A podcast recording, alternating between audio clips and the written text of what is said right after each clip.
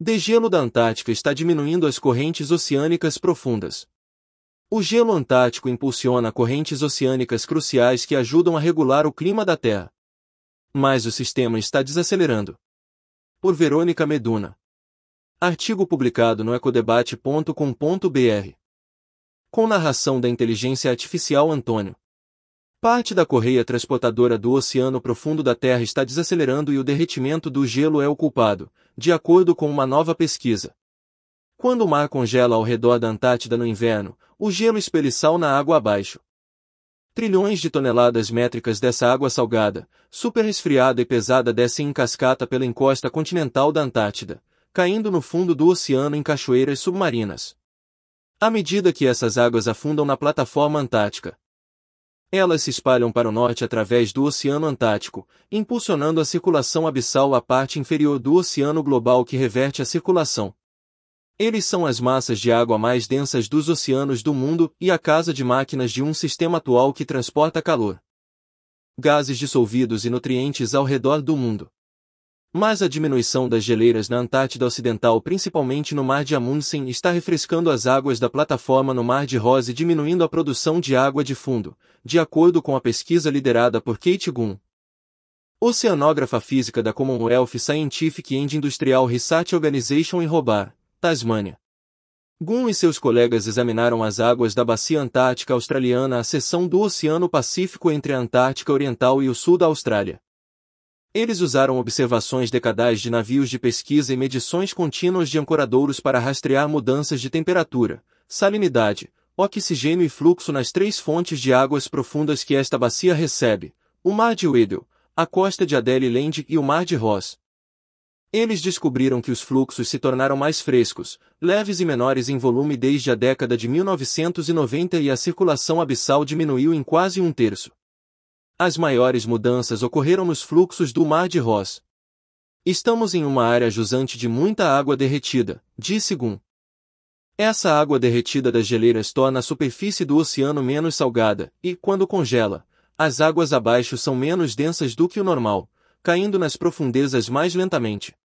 Dado que esperamos que o gelo continue derretendo. O resultado mais provável é uma continuação da desaceleração, disse Gun.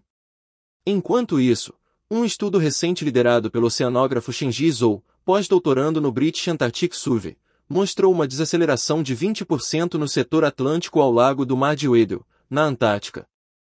Zhou e seus colegas sugeriram que o enfraquecimento dos ventos offshore, como parte de um ciclo natural, está diminuindo as áreas produtoras de gelo. As observações do Mar de Weddell e da Bacia Antártica Australiana são os primeiros sinais de alerta de uma desaceleração da circulação, Disse Zou. O principal driver pode diferir entre as duas áreas, mas o padrão geral será determinado pelos pontos mais fracos do sistema. Projeções de águas mutantes. As observações são consistentes com as projeções do modelo Oceano-Atmosfera-Gelo Marinho publicadas no início deste ano, mostrando que a circulação antártica pode diminuir 40% até 2050 se as emissões de gases de efeito estufa continuarem inabaláveis. As mudanças projetadas já estão bem encaminhadas, disse o oceanógrafo e modelador da Universidade de New South Wales, Matthew England. Coautor do trabalho de modelagem e do novo estudo sobre a bacia antártica australiana.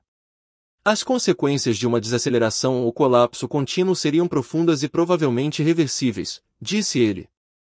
Qualquer sinal de desaceleração da circulação abissal pode sinalizar uma mudança fundamental no equilíbrio do oceano e seu papel como regulador do clima, disse a oceanógrafa física Natalie Robinson, do Instituto Nacional de Água e Pesquisa Atmosférica da Nova Zelândia, que não participou dos novos estudos. Uma circulação mais lenta pode significar que menos dióxido de carbono e calor são absorvidos pelos oceanos. Gun disse que está preocupada com os efeitos da desaceleração da circulação nos ecossistemas marinhos.